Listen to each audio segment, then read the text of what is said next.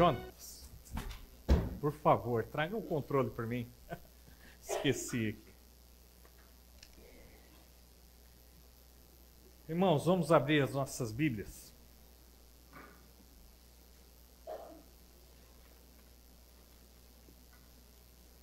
Em Êxodo capítulo 20. Nós continuamos aqui a estudar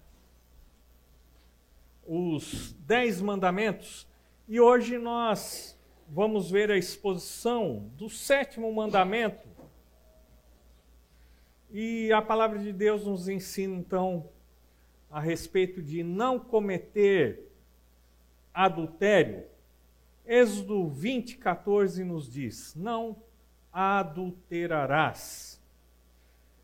E antes de nós estudarmos o texto, eu quero contar a história de um casal de obreiros ah, nos Estados Unidos, Bob e Audrey Meisner. Eles já eram casados há 17 anos, tinham um programa infantil ah, nos Estados Unidos voltado para a evangelização de crianças, eles já possuíam três filhos naquele momento, até que o casamento deles foi atingido pelo adultério. A esposa acabou se envolvendo com um amigo e aquela amizade se tornou algo um pouco mais significativa. Até então, que de fato ela e esse amigo cometeram o adultério. Logo depois que isso aconteceu, ela pediu para que essa pessoa se afastasse totalmente dele, dela e da família. Ah, pediu até mesmo que ele mudasse de cidade, ah, porque o que eles tinham feito era algo errado, algo que Deus não se agradava. E ela então, por um momento, achou que todos os problemas estavam resolvidos, afinal de contas, ela já tinha confessado seu pecado a Deus, já tinha se disposto a não cometer novamente esse pecado. Só que Deus tocou no coração dela, dizendo que para que acontecesse realmente o arrependimento, ela necessitava confessar o seu pecado ao seu marido Bob. E foi um período muito difícil, porque o marido suspeitava que algo não estava bem.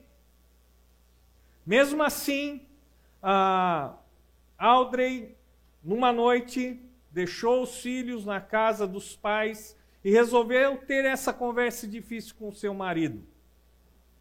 Ela se ajoelhou diante do seu marido e confessou todo o seu pecado. Eles procuraram ajuda num período bem difícil, de um grande deserto nas suas vidas, e ainda em meio a todos os conflitos de emoções, sentimentos, Bob então é tomado por um sentimento de pânico porque ele pensou: e se a minha esposa estiver grávida? E realmente, depois de duas semanas depois que ela confessou o seu pecado ao seu marido, ela foi ao médico e ela estava grávida. Diante dessa situação, eles viveram um segundo grande conflito. O que fazer? Lidando primeiro com a traição e agora com uma criança que os dois sabiam que não poderia ser filho do Bob. Eles receberam vários conselhos, ah, alguns amigos até sugeriram que depois de dar à luz, Audrey deveria, juntamente com Bob, ah, dar essa criança para adoção. Uma situação extremamente difícil, delicada, que nos faz relembrar que no adultério só existe dor e destruição. Os meses passaram e ela deu à luz a essa criança. E no final da mensagem a gente vai compartilhar como que essa história termina. O sétimo mandamento: não adulterarás. Adultério significa alterar, corromper, violar, tirar algo ou alguém do seu estado original. Todos nós conhecemos a expressão do combustível adulterado, ou seja, que é misturado, que não é mais puro. Assim também acontece quando o adultério entra dentro das famílias, dentro do casamento. É muito interessante porque no latim, adultério significa dormir na cama alheia. Você dormir numa cama que não te pertence. E quando nós vemos então a definição bíblica de adultério, nós vemos que na verdade o adultério é um relacionamento sexual ah, com uma pessoa que não é o seu próprio cônjuge. Então, quando nós percebemos que esse mandamento ah, fala a respeito da imoralidade sexual. Então, quando existe um relacionamento sexual entre pessoas que não são casadas, ali então nós temos a quebra do sétimo mandamento. Num sentido mais amplo, o mandamento proíbe toda atividade sexual que viole a aliança do casamento, que não aconteça dentro do contexto do casamento como Deus assim planejou. Veja que esse mandamento tem um objetivo muito claro de preservar, proteger o casamento. Vamos abrir a nossa Bíblia em Gênesis 2:24 e temos estudado muito esse texto ah, nos grupos de casais da igreja. E a palavra de Deus aqui em Gênesis 2:24 nos dá o fundamento do casamento. Por essa razão, o homem deixará pai e mãe e se unirá à sua mulher, e eles se tornarão uma só carne. Então, nós encontramos aqui uma sequência do ideal de Deus para o casamento: deixar pai e mãe, se unir à sua mulher e os dois então se tornam uma só carne. O adultério destrói aquilo que Deus planejou para o casamento. Aquilo que Deus chamou como bom, o casamento é algo bom. Deus criou o casamento para a nossa alegria, para o nosso prazer, para que nós não nos sintamos e não vivamos solitários, mas o adultério vem e destrói aquilo que Deus construiu como sendo algo bom. O adultério também, quando ele é praticado, ele atinge não apenas o casamento, a família, mas também atinge a sociedade. Por isso, o sétimo mandamento, então, ele também é uma proteção para a sociedade. Porque o casamento dá estabilidade para a família. A família dá estabilidade para os relacionamentos na sociedade. Em Levítico capítulo 20, versículo 10, acompanhe comigo a leitura desse texto. Nós vemos ali nas leis civis de Israel a punição para o adultério. E nós vemos o seguinte: se um homem cometer adultério com a mulher de outro homem, com a mulher do seu próximo, tanto o adúltero quanto a adúltera terão que ser executados. Tamanha era a gravidade do pecado do adultério na nação de Israel. Mas por que será que o adultério deveria ser punido com a morte? E nós vemos uma grande mudança na nossa sociedade e na pós-modernidade, porque o adultério nem mesmo hoje ele é condenado ou visto como algo ruim a ser evitado. Hoje o adultério é algo que é visto com certa naturalidade. Algo que não é apenas tolerado, como também é incentivado.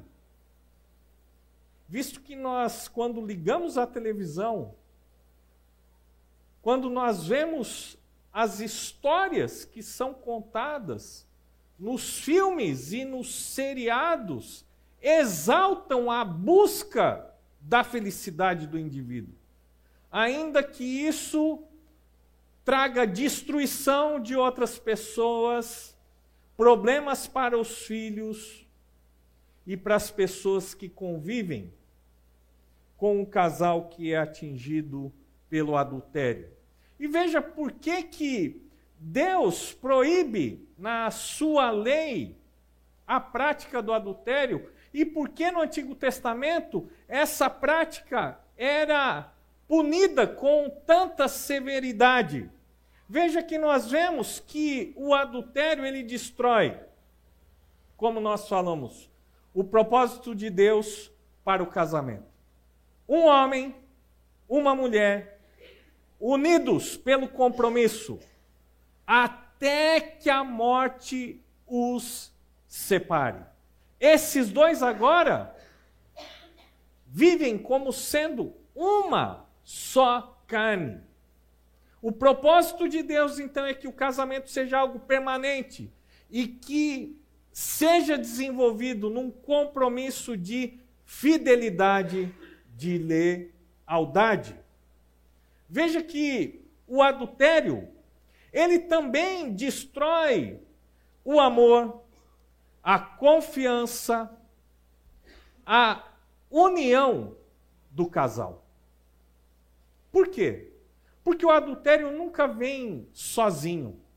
Ele sempre é acompanhado por mentiras, engano, dissimulação. Onde o adultério entra, o amor sai. Onde o adultério entra, a confiança foge. Onde o adultério entra, a união do casal então é abalada. O adultério também destrói a família, porque não são poucos os casais que, ao serem atingidos pelo adultério, acabam se separando, acabam se divorciando e os filhos ficam perdidos no meio desse conflito, em meio à destruição do casamento. Por isso, o Antigo Testamento é tão severo em relação ao adultério. Também o adultério, ele destrói o reflexo do relacionamento de Cristo e a igreja no casamento. No Antigo Testamento, o casamento entre um homem e uma mulher refletia um relacionamento de Deus com o seu povo Israel. Já no Novo Testamento, nós vemos que o casamento deveria ser um reflexo do relacionamento, do amor de Cristo e a sua noiva, ou seja, a igreja. Com a infidelidade no casamento, com o adultério no casamento, esse reflexo do relacionamento de Deus com o seu povo, de Cristo com a sua noiva, ele é maculado. Por isso, o sétimo mandamento nos diz: não adulterarás. Porque o adultério traz destruição do propósito de Deus no casamento, destrói o relacionamento entre o casal, destrói a família e destrói o reflexo do amor de Cristo pela igreja e vice-versa. O que o Novo Testamento nos fala a respeito do sétimo mandamento? Eu convido você então a abrir a sua Bíblia em Mateus capítulo 5, versículos de 27 a 30. E a palavra de Deus nos diz aqui: Vocês ouviram o que foi dito, não adulterarás. Mas eu lhes digo: qualquer que olhar para uma mulher para desejá-la, já cometeu adultério com ela no seu coração. Se o seu olho direito faz pecar, arranque-o e lance-o fora. É melhor perder uma parte do seu corpo do que ser todo ele lançado no inferno. E se a sua mão direita fizer pecar, corte-a e lance-a fora. É melhor perder uma parte do seu corpo do que ir todo ele para o inferno. Mais uma vez, o Senhor Jesus, ele não traz um novo entendimento da lei. Não é isso que ele está trazendo. Um novo sentido para o mandamento. O que Jesus está fazendo é restaurando o sentido original. Que nunca foi um mandamento totalmente restrito à questão do adultério, quando nós encontramos o sétimo mandamento, ele fala a respeito da proibição de todo tipo de imoralidade sexual, adultério, fornicação e assim por diante. E Jesus está dizendo o seguinte: vocês estão diminuindo o sentido da lei. Vocês estão dizendo que o problema é apenas quando um homem e uma mulher cometem o um adultério. E vocês precisam entender que o não adulterarás também atinge o coração do problema, que é justamente a cobiça, o olhar, o desejo impuro. Então, o adultério, segundo Jesus, não é apenas quando uma relação sexual é consumada entre pessoas que não são casadas. Mas ele também acontece quando um homem deseja uma mulher que não é a sua esposa, quando uma mulher deseja um homem que não é o seu marido. E veja que Jesus, ele dá uma receita amarga para esses que são dominados pelo desejo do adultério, ele fala o seguinte: se o problema é o seu olho, é melhor você pegar esse seu olho e cortar, lançar fora, do que você todo perecer no inferno.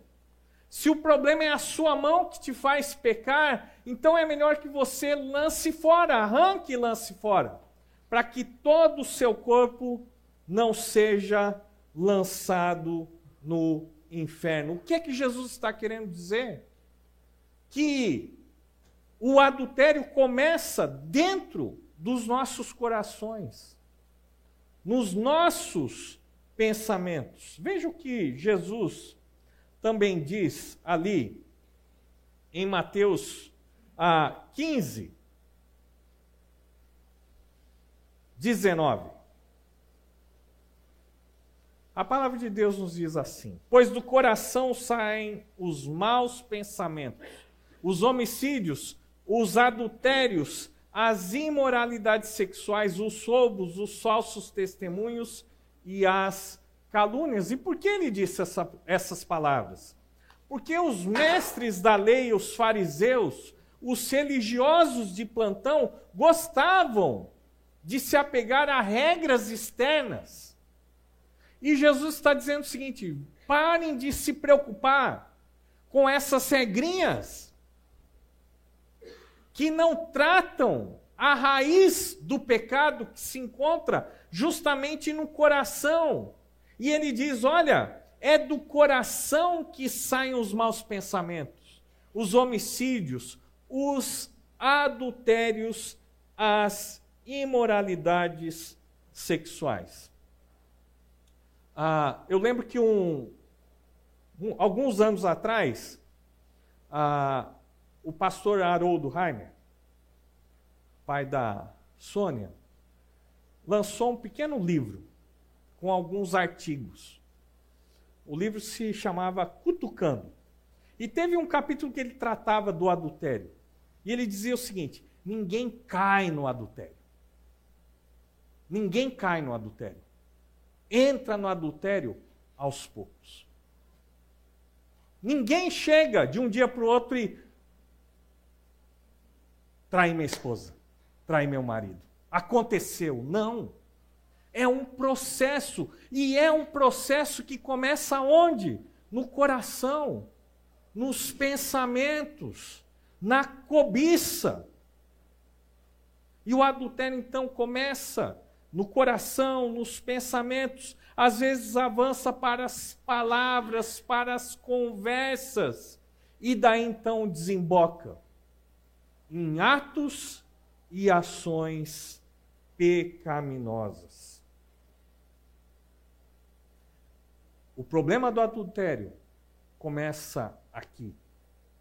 O problema do adultério começa aqui, na mente, no coração.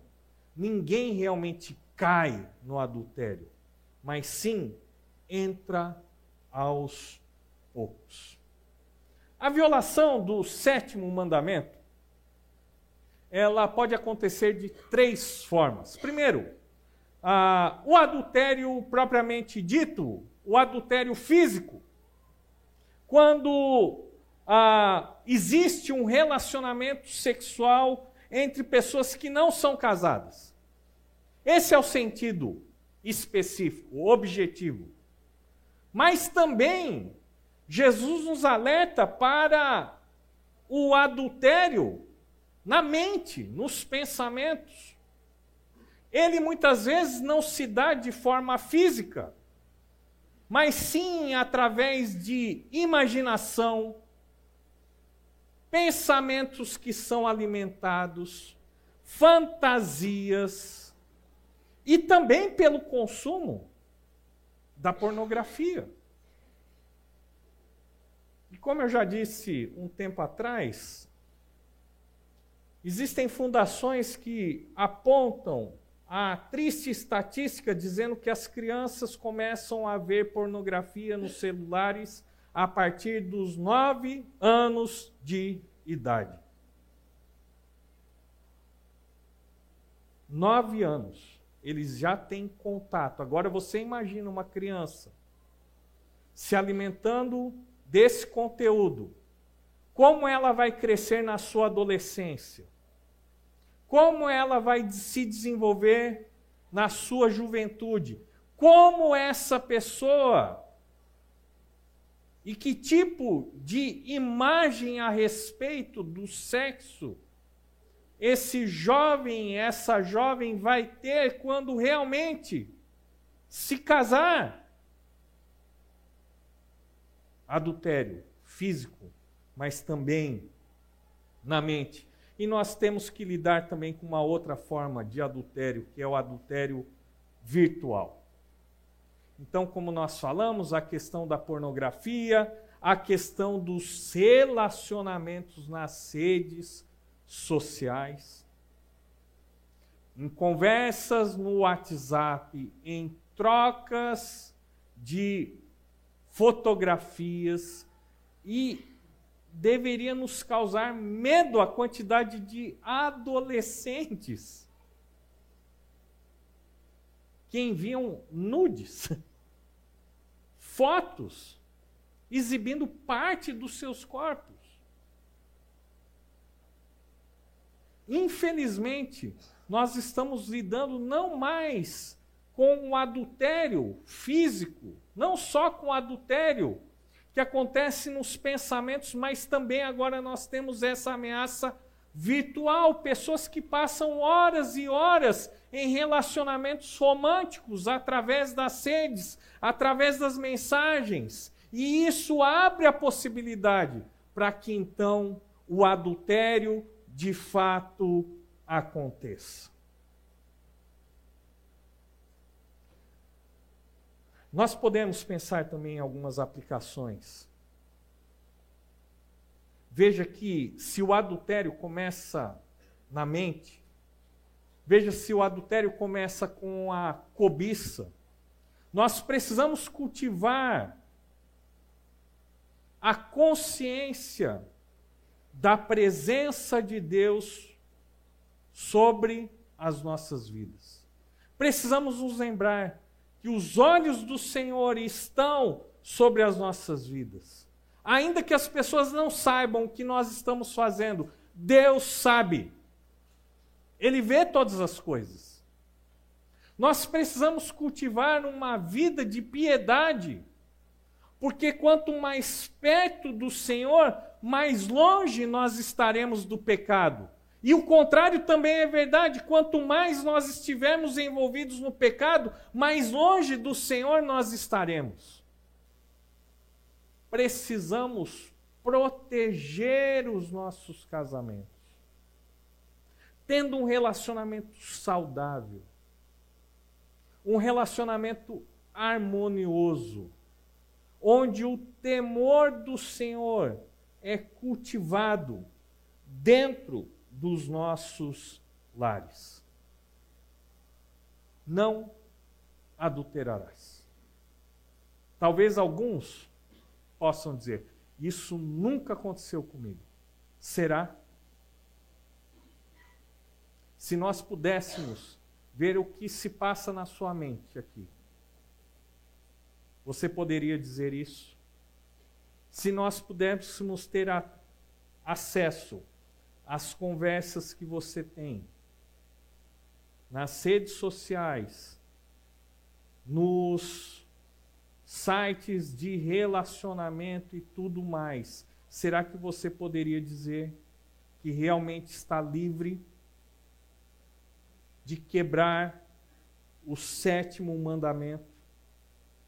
Vamos concluir aqui. Veja que o adultério em primeiro lugar, ele é um pecado que é cometido contra si próprio. Veja o que Provérbios, capítulo 6, versículo 32 nos diz.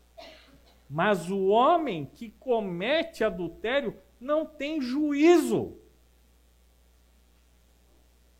Todo aquele que assim procede, a si mesmo se destrói não existe nenhuma história de infidelidade onde todos os envolvidos saem ilesos. Não existe. Infelizmente, eu e André já temos alguns anos de ministério. E nós já tivemos que lidar com várias situações onde casais não caem em adultério, mas vão entrando aos poucos. E o que nós vemos é sempre uma terra destruída, arrasada. Por isso, Provérbios nos fala tanto sobre ouvir os conselhos dos pais, a não nem mesmo passar na frente da porta da casa da mulher imoral. Por isso a palavra de Deus nos fala que diante da possibilidade do adultério só existe um recurso que é fugir. Fugir. Aquele que assim procede, a si mesmo destrói. Também, o pecado do adultério é um pecado cometido contra, eu não diria contra o cônjuge apenas, mas contra os filhos, contra sogro, sogra, famílias. É uma tristeza. Veja o que Mateus nos fala capítulo 19, versículos de 4 a 9. Ele respondeu: Não leram que no princípio o Criador os, os fez homem e mulher e disse: Por essa razão o homem deixará pai e mãe e se unirá à sua mulher, e os dois se tornarão uma só carne. Assim já não são dois, mas sim uma só carne. Portanto, o que Deus uniu, ninguém os separe. Perguntaram eles. Então, por que Moisés mandou dar uma certidão de divórcio à mulher e mandá-la embora? Jesus respondeu: Moisés lhes permitiu divorciar-se de suas mulheres por causa da dureza de coração de vocês, mas não foi assim desde o princípio. Eu lhes digo que todo aquele que se divorciar de sua mulher, exceto por imoralidade sexual, e se casar com outra mulher, estará cometendo adultério. Jesus aqui, ele coloca as secas a respeito do casamento. E veja o que ele fala aqui. A imoralidade sexual tem o poder de destruir um casamento. Por isso, o adultério é um pecado cometido contra si próprio, contra o cônjuge, mas também é um pecado cometido contra Deus. Hebreus, capítulo 13, versículo 4. O casamento deve ser honrado por todos. O leito conjugal conservado puro, pois Deus julgará os imorais e os adúlteros. Que pecado terrível. Um pecado cometido contra si mesmo, contra o cônjuge, contra os filhos, contra a família, um pecado cometido contra o próprio Deus. E Deus então nos orienta e nos dá um mandamento: não adulterarás. Por quê? porque esse mandamento irá trazer proteção para você, para o seu casamento e para a sociedade de uma maneira em geral. Imagine uma sociedade pautada pela falta de lealdade, de confiança, de fidelidade. É, é a sociedade que nós estamos experimentando hoje não existe mais lealdade. Não existe mais valor na palavra, não existe mais honra. E tudo isso por quê? Porque esse mundo e o príncipe desse mundo tem um só objetivo: destruir tudo aquilo que Deus criou. E isso inclui o seu casamento, o meu casamento, a sua família e a minha família. Dura essa palavra, né? Vamos voltar lá para a história de Bob e Audrey Meisner. Eles são autores de um livro, Casamento Debaixo de Proteção. Eles contam a história deles. Bob então teve que lidar com a dura notícia de que a sua esposa estava grávida de um outro homem. Imagine como foram os nove meses seguintes. Aquela barriga crescendo como um lembrete do pecado que a sua esposa cometeu, como um lembrete de que aquela criança que iria nascer era fruto do adultério da sua esposa. E ele recebeu muita ajuda de várias pessoas, mas ele disse que durante esses nove meses o que ele mais fez foi chorar e questionar Deus: por que isso aconteceu? Por que isso aconteceu? Por que Deus permitiu que isso acontecesse? E como então seria ah, com o nascimento daquela criança? Nesse momento, os especialistas de plantão todos dão todo tipo de conselho. E como eu disse para vocês, algumas pessoas estavam aconselhando: olha, vocês não vão conseguir manter o casamento de vocês com essa criança. Vocês vão precisar do, doar essa criança, entregar para adoção, porque vocês não vão conseguir. E é muito interessante porque quando ele comenta e ele compartilha o seu testemunho junto com a sua esposa, ele fala de momentos de extrema dificuldade, de desejo de vingança. E quando chegou o dia da esposa dar à luz, ele estava ali na recepção do hospital junto com o pai, e ele dizia assim: Eu espero que ela sinta muita dor. Muita dor. E ele se lembrou também de outros conselhos que ele recebeu nesse momento. Conselhos que diziam que essa criança era uma criança inocente. Apesar dela ser fruto de uma relação adúltera, ela não tinha nenhuma responsabilidade sobre aquilo. E ele se lembrava das palavras de um conselheiro, quando ele disse: O que é que eu vou fazer? Como é que vai ser? E o conselheiro virava para ele e dizia o seguinte: Eu não sei como vai ser, mas a graça de Deus será suficiente. E ele disse que cada vez que o conselheiro dele dizia assim, a graça de Deus será suficiente, a vontade que ele tinha era de dar um soco no conselheiro. Como assim? A graça de Deus será suficiente. Mas de fato, a graça de Deus foi suficiente. A criança nasceu, era um menino,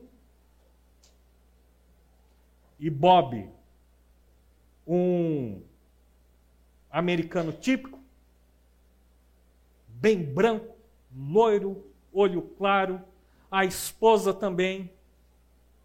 E essa criança, esse menino nasce como um lindo moreno.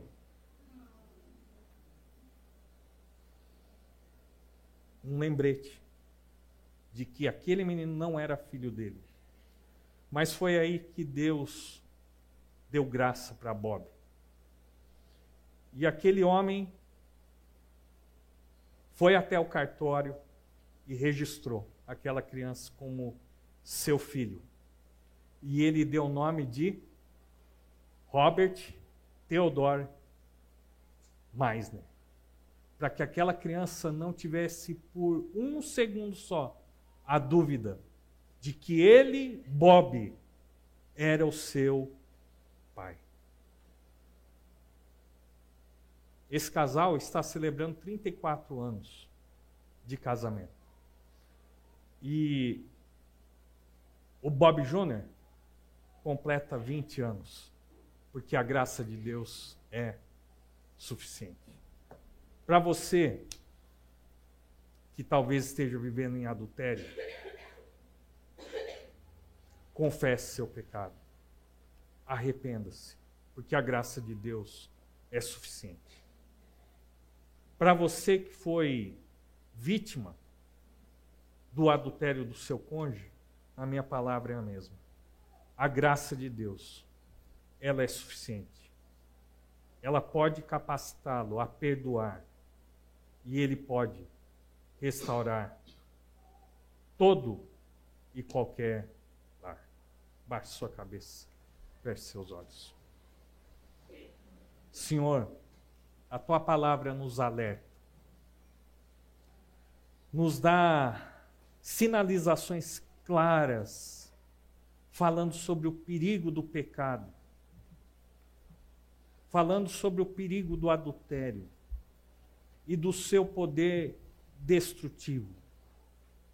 Por isso, a Deus, nós pedimos que o Senhor nos proteja de cometer tal pecado. Porém, ó Deus, eu quero nessa noite orar por aqueles homens e mulheres que porventura podem estar vivendo em pecado, no adultério, no engano. Que o teu Espírito Santo toque no coração desses que são teus filhos, para que eles se arrependam, confessem o teu pecado e experimentem o teu perdão e uma mudança de vida. Para aqueles, ó Deus, que têm que lidar com o pecado do seu cônjuge, que lutam para perdoar, para restaurar os seus casamentos. Eu só tenho um pedido a Deus: derrama graça. Porque o Senhor pode transformar o mal em bem. O Senhor pode desfazer o poder do pecado e criar coisas novas para a tua honra e para a tua glória. Pedimos isso a Deus nessa noite. Em nome de Jesus. Amém. Amém, irmãos.